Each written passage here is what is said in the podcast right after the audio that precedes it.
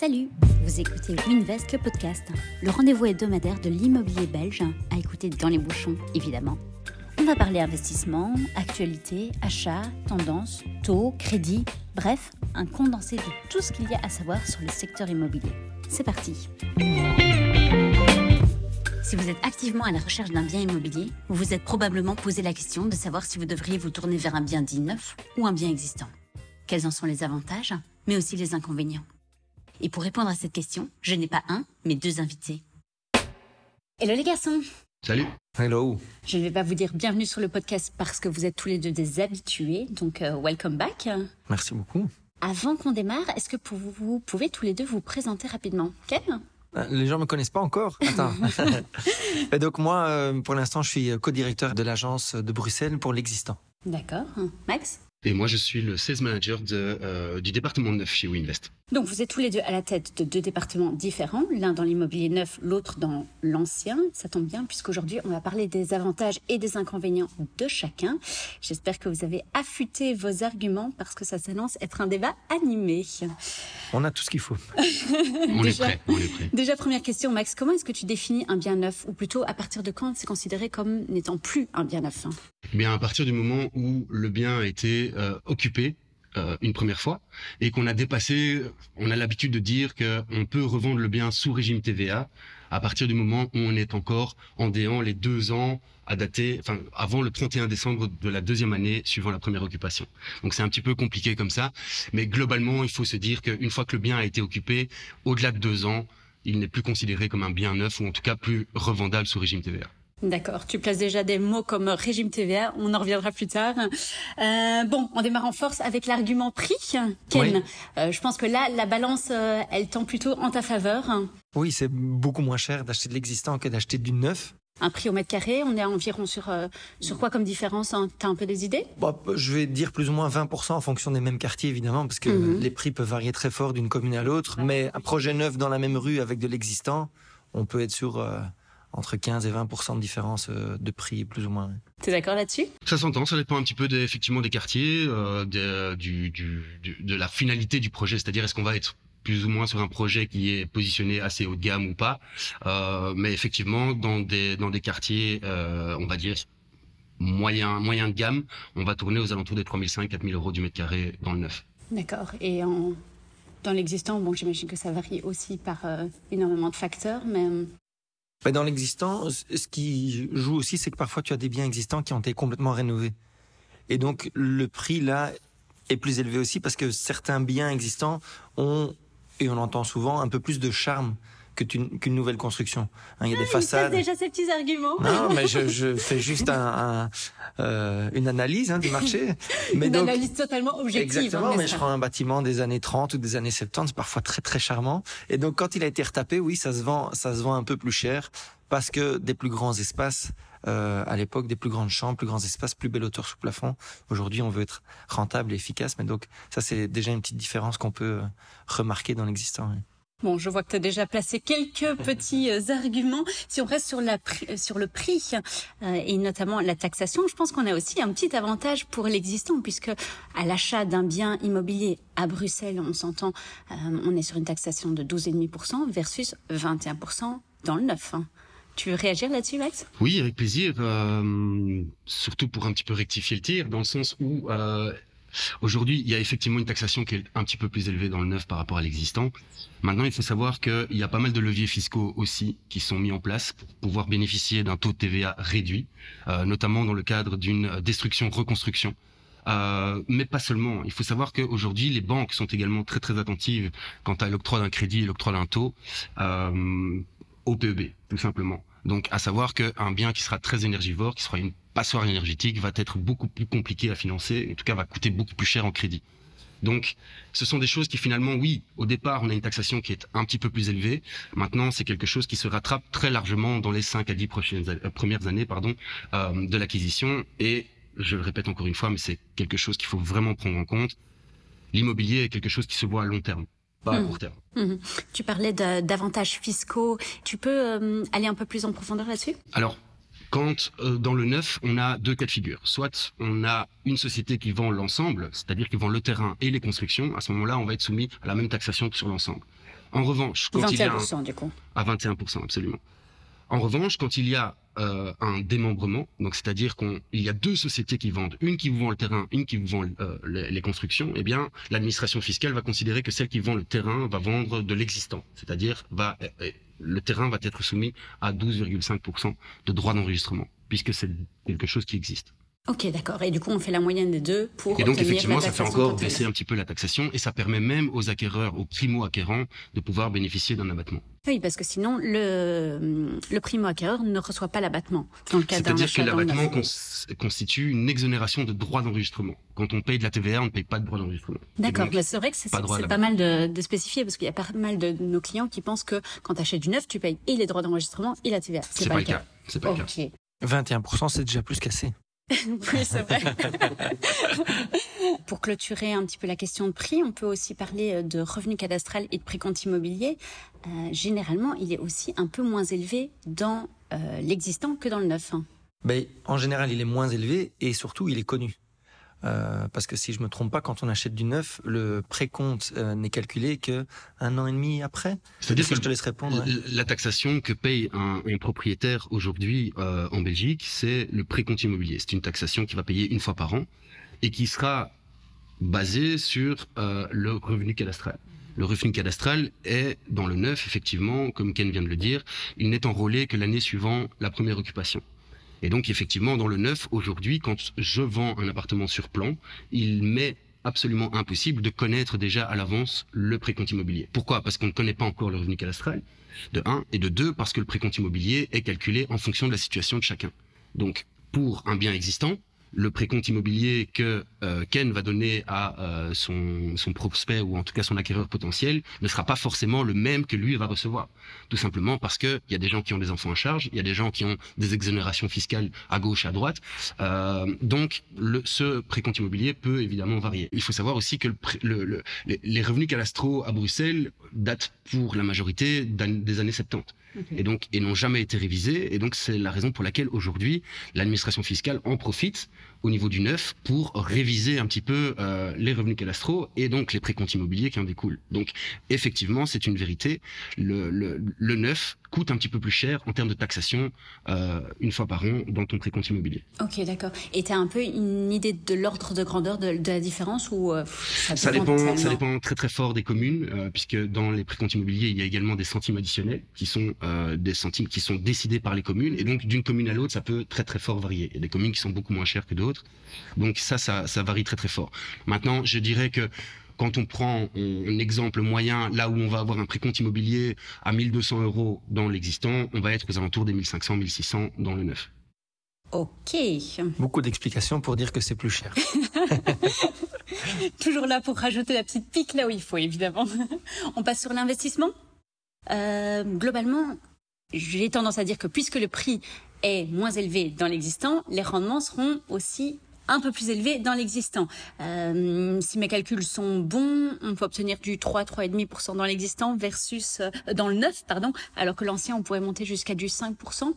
Vous... Toi, tu parles en brut pour le neuf et en net pour l'existant, c'est ça? 5% à Charleroi, sans doute. ok. Vous, vous non, mais en, en, vrai, ça s'explique, c'est très facile. C'est euh, lié au risque. Dans le neuf, quand tu achètes quelque chose, ben, le risque est plus faible puisque tu reçois quelque chose avec le bon PEB. Tu as des PEB A ou B, mais en général maintenant des très très bons PEB. Dans l'existant, bah, tu vas devoir faire des travaux. Euh, parce que c'est ça qui est intéressant en existant, c'est que tu achètes en général des choses anciennes qui sont pas bien entretenues ou qui doivent être rafraîchies et donc tu peux négocier des prix beaucoup plus bas. Tu fais des travaux, tu remets à jour et puis tu peux mettre en location. Mais donc ça demande plus de travail, ça demande plus de risques et donc automatiquement le rendement est plus élevé. C'est comme dans tout, plus tu prends des risques, plus tu as la chance d'avoir un rendement élevé. C'est juste ça l'explication.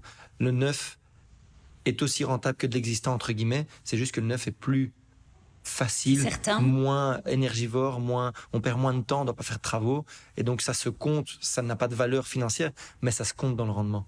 Celui qui prend plus de risques, plus de travail, ben si tu calcules ton heure que tu as dépensé, euh, temps, travail, horaire, ben en vrai, c'est normal que tu le retrouves dans ton rendement derrière, si tu as travaillé pour avoir ça. Voilà la différence entre les deux. Pas de frais inattendus, on va dire, dans, dans le neuf, hein, mais du coup, qui permet un rendement un peu plus bas, mais du coup beaucoup plus prévisible pour un investisseur. Finalement, cette stabilité, ça a un prix. Absolument. Et, et pour un investisseur, aujourd'hui, c'est très important euh, de prendre ça en compte dans le sens où un investisseur qui va se diriger plutôt vers du neuf, c'est quelqu'un qui effectivement va être, va avoir une vision euh, des choses un petit peu plus bon père de famille, comme on dit. Mhm. C'est-à-dire que c'est quelqu'un qui va avoir une volonté d'avoir un minimum de problèmes dans la tête, d'avoir quelque chose qui tourne et qui roule beaucoup plus, euh, avec forcément pas de travaux pour 10, 15, 20 ans, euh, et donc une sécurité aussi au niveau euh, de la, du chômage locatif potentiel, euh, de, parce qu'aujourd'hui, il faut le savoir, sur le marché locatif, les euh, locataires potentiels sont des gens qui aujourd'hui sont très très attentifs aussi à la performance énergétique du, du bien qu'ils vont occuper. Euh, un locataire aujourd'hui préférera de facto mettre 100 ou 150 euros de plus dans un loyer si la facture de chauffage elle est de 100 euros au lieu de au lieu de 300. Donc il, fait son calcul total finalement. Mais pour revenir sur l'investissement, euh, l'investisseur, je pense, et dans les années futures, ça va se ça va se vérifier de plus en plus va de toute façon se diriger de plus en plus vers le neuf. Pourquoi? Parce qu'on a une capacité d'indexation qui va être garantie. On a aussi moins de problèmes, je le disais. Euh, c'est quelque chose, c'est un investissement qui va coûter moins cher au niveau euh, vue de, l'appartement. Euh, mais aussi au niveau même du taux qu'il va obtenir au niveau de la banque. De plus, je rappelle quand même que au niveau du neuf, quand on est soumis à de la TVA, cette TVA est également finançable auprès de la banque. Ouais, tu nous en avais pas parlé plus tôt. Euh, on parle justement de l'investissement, donc euh, donc euh, donc voilà, je, je pense que c'est intéressant à, à rappeler. Mais il n'est pas finançable que pour les investisseurs, il est aussi finançable également pour, les occupants, absolument, okay. absolument. Mais donc un bien soumis à de la TVA est également un bien qui va permettre de faire un effet de levier plus important. Pourquoi? Parce que cette TVA est finançable aussi. Du coup, par finançable, tu veux bien dire que là où la banque ne paye pas les droits d'enregistrement, elle va payer les 21% de TVA. Absolument. Pourquoi? Tout simplement parce que Ken le disait tout à l'heure, la banque prend moins de risques sur un immeuble neuf. D'accord. Et euh, tout, tu en y faisais allusion, mais du coup, depuis octobre 2022, effectivement, les loyers, non, les. On a un gel de la capacité d'indexation jusque euh, octobre 2023 de cette année, mm -hmm. mais qui sera très probablement, même plus que probablement, reconduit, euh, reconduit encore pour un an. Oui, vu, pour les mauvais PEB en fait. Donc les PEB, je pense, en dessous de D n'ont plus la capacité d'indexer totalement ou à 50%. À 50% cas, ouais. euh... En fait, eux, c'est indexation de 50% et les autres lettres, c'est indexation de 0%. Et donc, il faut avoir D, 1 et à Bruxelles. Euh, D ou A pour pouvoir indexer à 100%. Ok, super. Du coup, effectivement, ça fait un risque aussi euh, diminué pour l'investisseur dans le neuf. Et surtout quand on voit que les, les, les indexations aujourd'hui euh, sont très importantes, bah, il y a rien à faire. Un, un, propriétaire qui a un locataire depuis 5, 6 ans, son loyer commence à devenir très très intéressant aussi. Ok. Maintenant, dans l'existant, pour rebondir sur le fait qu'on peut euh, financer la TVA, dans l'existant, on peut financer les travaux. Donc, si j'achète une croûte dans laquelle je dois faire 150 000 ou 200 000 euros de travaux, je peux financer 150 000 ou 200 000 euros de travaux. C'est jusqu'à l'expert qui viendra vérifier la valeur du bien que j'achète dans son état et quelle est la valeur estimée quand j'aurai fini les travaux que je vais expliquer. Et donc, c'est plus ou moins kiff-kiff dans le financement. La seule chose qu'il y a, c'est que si j'achète un bien neuf qui est déjà plus cher que l'existant et qu'en plus je dois mettre ma TVA dedans, il faut que j'ai des capacités euh, financières importantes pour pouvoir rembourser mon crédit. Et quand je parle de capacité financière, c'est pas un apport euh, conséquent, c'est des revenus conséquents. Parce que je prends un appartement neuf euh, à 500 000 euros, par exemple, pour euh, prendre un bel appart sur Oderghem ou, euh, ou dans ces zones-là. On rajoute la TVA à 21%, on est déjà à 600 000.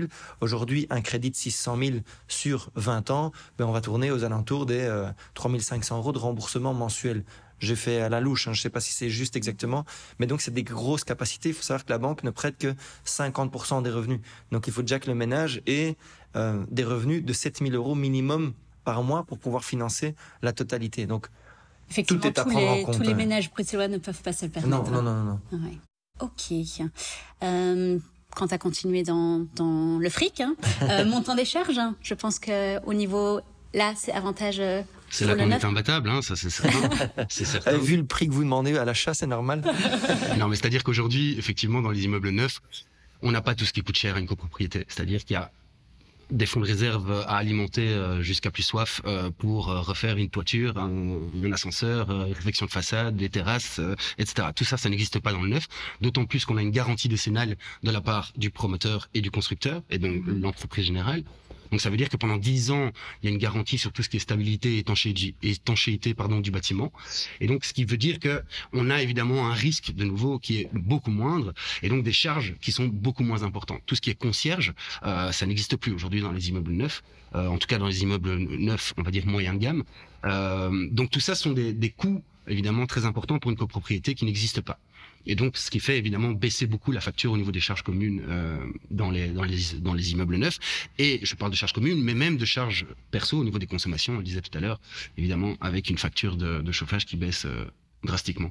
Ok, on a une idée de l'ordre de grandeur hein, pour euh, les charges neufs versus existants D'habitude, aujourd'hui, nous, on compte dans le neuf à peu près euh, entre 1 euro et 1,50 euro en fonction du, du, du, degré de finition. Euh, par mètre carré Par mètre carré, par mois pour les charges communes. Ok. Dans l'existant, une idée ou... Euh? Deux fois plus. Là, j'ai pas beaucoup d'arguments. Effectivement, dans le neuf, ça c'est l'avantage. Maintenant, pour utiliser un argument en notre faveur, c'est que dans le neuf, euh, le client qui achète euh, le bâtiment n'a pas encore fait toutes ses maladies. Et les, la première année, deux premières années, ben, il faut choisir le syndic, il faut dire tiens l'ascenseur va pas, la lumière va pas, il faut repeindre les couloirs, c'est pas bien fait, la plainte est tombée. Quand on a, achète un immeuble déjà existant, toutes ces maladies là ont déjà été faites, le syndic s'en occupe déjà, il y a déjà les appels de fonds de réserve pour le faire et tout. Donc acheter de l'existant dans la gestion de la copropriété, c'est plus facile parce qu'elle est déjà en cours. Ça me permet de répondre finalement sur euh, la, la tangibilité, tu vas sourire là-dessus, mais euh, la possibilité de visiter son bien dans l'existant. On n'achète pas euh, un, un, chat dans un sac. Et là, Max va me détester d'avoir utilisé ce terme-là. On, on, arrive à visualiser finalement ce qu'on va acheter versus dans le neuf où il faut faire preuve d'un petit peu d'imagination. C'est là que je me rends compte que Max et Melvin sont de très bons commerciaux parce que vendre quelque chose qui n'existe pas, c'est pas mal, hein. mais euh, non, non, après, il y a des plans, il y a des visuels et tout, donc ils savent le faire, mais c'est sûr que visiter quelque chose qui existe, euh, avec tout ce que Winvest met en place aujourd'hui, avec les, plans, euh, les, les virtuels qu'on peut faire ou le homestaging physique, euh, et comme on fait des visites où on accompagne réellement sur place en donnant des idées de transformation dans l'existant, parfois battre un mur peut tout changer. Dans le neuf, si on arrive un peu tard dans le projet, c'est déjà construit, on ne fait plus de modifications. Et donc ça, c'est la grosse différence qu'il y a entre, entre les deux. C'est qu'on visite quelque chose d'existant et qu'on peut le modifier très facilement. Dans le neuf, on achète ce qui est, euh, ce qui est prévu. Quoi. Alors, euh, l'avantage du neuf, c'est qu'on peut, euh, on peut je vais dire customiser, si je puis dire, le, son appartement en fonction de ses goûts. Jusqu'à quel stade de construction? Alors, Voilà, c'est ça. Aujourd'hui, c'est ça qui devient un petit peu plus compliqué dans le neuf, c'est que on en parlait tout à l'heure, mais au niveau des commandes que doit passer un promoteur, euh, au niveau des cuisines, au niveau des sols, au niveau des fenêtres, etc., etc. Tout ça sont des commandes qui doivent se passer le plus tôt possible pour des questions d'organisation de chantier. -hmm. euh, ce qui fait qu'aujourd'hui, là où il y a encore 3-4 ans, euh, on pouvait encore avoir des choix au niveau au niveau finition jusqu'à allez je vais dire six mois avant la livraison. Aujourd'hui à un an de la livraison on ne peut déjà plus choisir. Pour ces raisons là maintenant ça reste quand même très sympa de pouvoir quand même customiser l'appartement en fonction de ses choix et ses goûts et son et, et des couleurs qu'on aime bien et des matériaux éventuels. Maintenant concernant donc la euh, la, la possibilité de la visiter, possibilité de visiter euh, aujourd'hui effectivement dans le neuf c'est plus compliqué. C'est-à-dire que ça demande aux acquéreurs d'avoir une capacité de projection un peu plus développée. Euh, maintenant, comme le disait Ken, on a beaucoup, beaucoup, beaucoup d'outils à notre disposition pour pouvoir faire un petit peu rêver les, acquéreurs euh, à travers des plans, à travers des maquettes, à travers des visites d'appartements témoins, etc., etc. Donc aujourd'hui, les promoteurs mettent vraiment beaucoup, beaucoup, beaucoup de choses en place pour euh, arriver à se faire projeter les gens et bah, au vu de notre succès et au vu de, de, des ventes qu'on fait, euh, je dirais que ça marche plutôt pas mal. Ok. Il euh, y, y, a aussi un élément à défaveur, c'est finalement la disponibilité de l'appartement, puisque, in fine, il n'est pas construit et du coup, parfois, il faut attendre deux, deux ans et demi avant de réceptionner son appartement.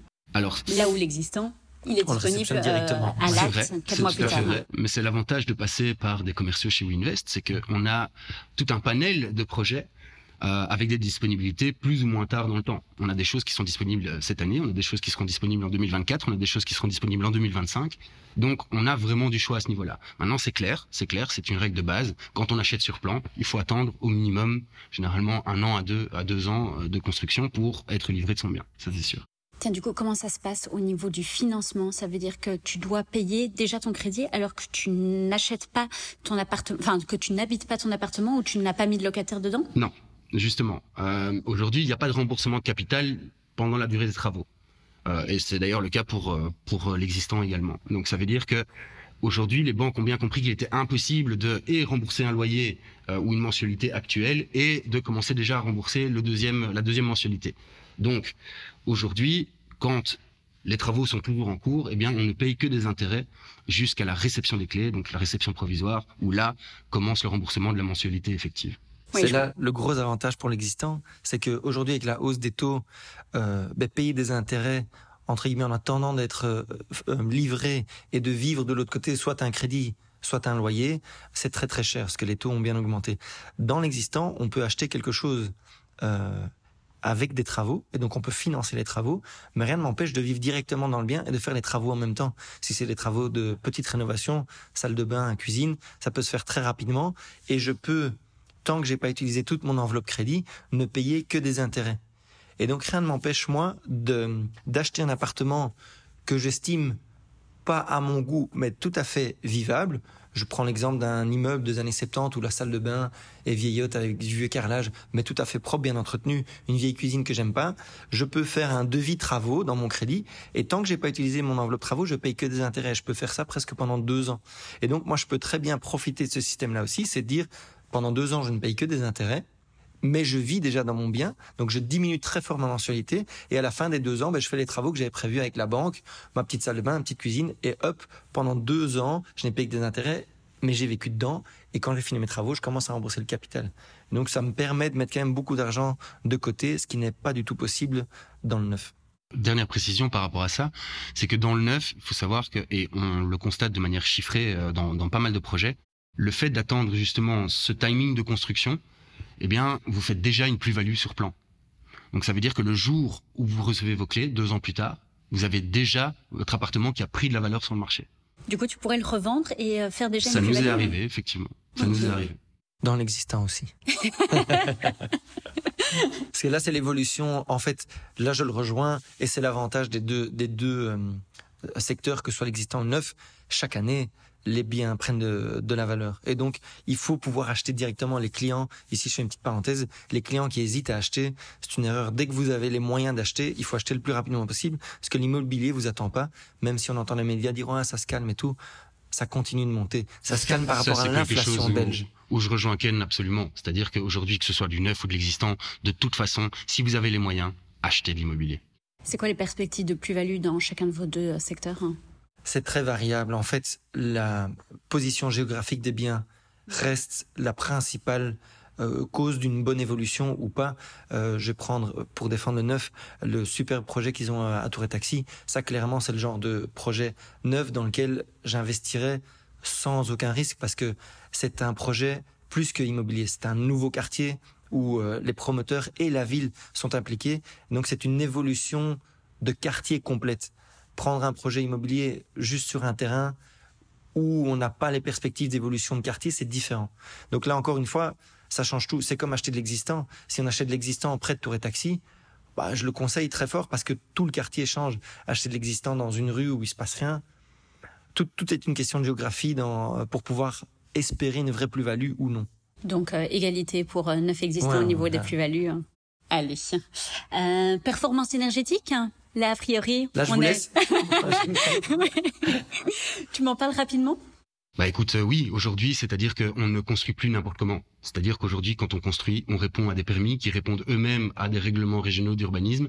Et donc, forcément, ça nous impose tout un tas de mesures et de règles de construction qui font que on doit atteindre certains seuils euh, de, de, de, minima à respecter au niveau des, des, des déperditions énergétiques, etc., etc. Et donc, ce qui fait qu'aujourd'hui, on a dans du neuf euh, un PEB qui sera au minimum dans du BB+, euh, assuré et garanti. Dans l'existant, c'est sûr que les performances énergétiques sont beaucoup moins bonnes, surtout dans le parc euh, immobilier bruxellois. On a vraiment des, des énergétiques. Maintenant, l'État euh, est conscient de ça. On augmente l'abattement et on augmente la possibilité euh, de faire des travaux qui me permettent encore de bénéficier de nouvelles tranches d'abattement. J'ai expliqué ça plus simplement. Aujourd'hui, quand j'achète un bien, j'ai, si c'est mon premier bien évidemment, un abattement sur les 200 premiers 1000 euros si le bien ne dépasse pas les 600 000 euros. À Bruxelles. À Bruxelles. Si j'achète un PEB G, mais que je veux le faire passer un PEB D, je vais avoir en fait euh, ben de G à F 25 000 euros d'abattement supplémentaire, de F à E encore 25 000 euros d'abattement et de E à D 25 000. Donc j'ai un total de 75 000 euros d'abattement supplémentaire qui se rajoute. Qui donc se rajoute. Donc j'ai 275 000 d'abattement supplémentaire. Et en plus de ça, je peux euh, bénéficier de certaines primes que l'IBGE octroie. Et donc avec tout ce système-là, ça permet aussi de transformer les PEB mauvais en bons PEB de manière beaucoup plus facile et moins euh, et moins coûteuse. Donc il y a des choses quand même qui sont mises en place dans l'existant, même si là, je laisse le point euh, au bon, allez, pour te redonner un point, je pense qu'en termes de superficie, par contre, c'est avantage à l'existant. On a tendance à construire plus petit aujourd'hui. Ben, il y a des projets neufs très grands, mais alors c'est très très cher. Effectivement, dans l'existant, ben, je le disais en début de podcast, on a certaines pièces avec des plus belles hauteurs sous plafond. On a encore des biens où on est parfois à 3,50 m, 3,80 m de hauteur sous plafond. Automatiquement, le PEB sera mauvais, mais ça donne une espèce de euh, d'âme au bien qu'on peut pas trouver dans, dans du neuf. Euh, on a des plus grandes pièces, il y a des chambres parfois dans, dans l'existant qui font 20, euh, 25 mètres carrés dans le neuf, c'est très très rare de trouver un projet où, ils ont fait des si grandes chambres, sauf bien exceptionnel des penthouses, des choses comme ça, mais dans la, généralité, c'est des plus petites chambres. D'ailleurs, je crois que c'est 14 pour la plus grande et 9 pour la deuxième en général.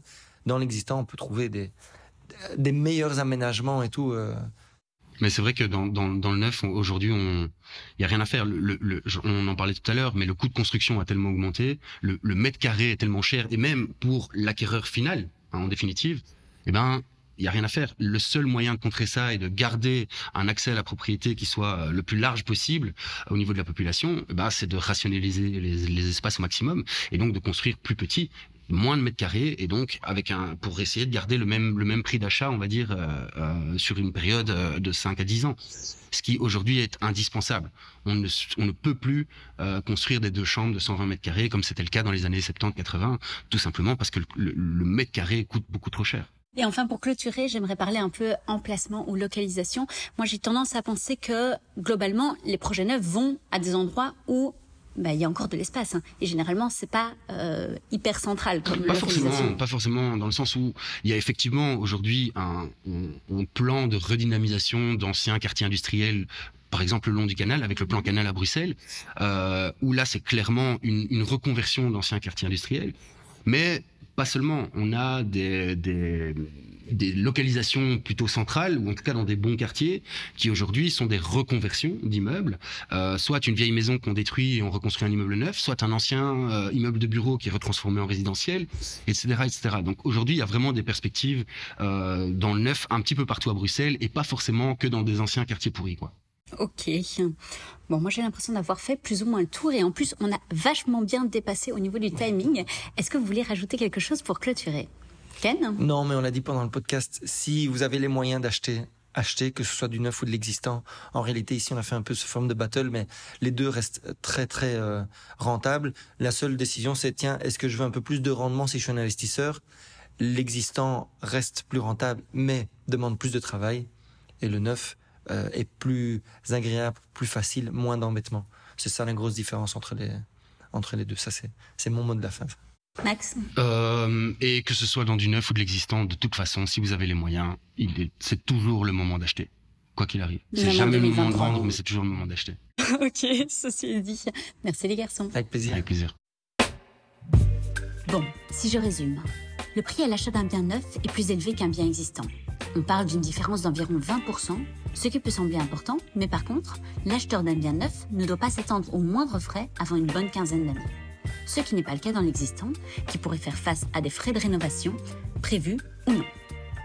La taxation est également plus avantageuse pour l'existant par rapport au neuf. En règle générale, 12,5% de droits d'enregistrement versus 21% de TVA. même s'il existe des exceptions à étudier au cas par cas.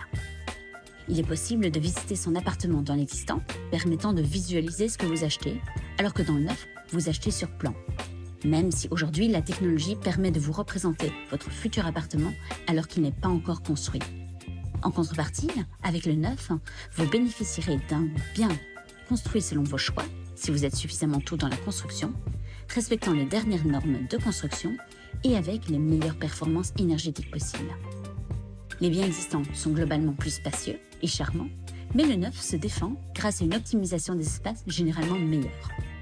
Enfin, les localisations centrales sont souvent déjà exploitées par le bâti existant, même si, lorsqu'on fait face à une démolition-reconstruction ou à une reconversion d'un immeuble du bureau, le neuf peut alors bénéficier d'un emplacement central. Bref, vous l'aurez compris, il n'y a au final pas de bonne ou de mauvaise solution, et tout dépendra de votre situation et de vos souhaits. Là où les deux camps s'accordent par contre, c'est que l'achat immobilier reste une bonne solution, voire la meilleure solution, pour se constituer une épargne rentable, et ce, même avec l'augmentation des taux bancaires qu'on connaît aujourd'hui. Je vous glisse en description les coordonnées de nos deux départements si vous souhaitez aller plus loin dans la réflexion. Et nous, on se retrouve la semaine prochaine.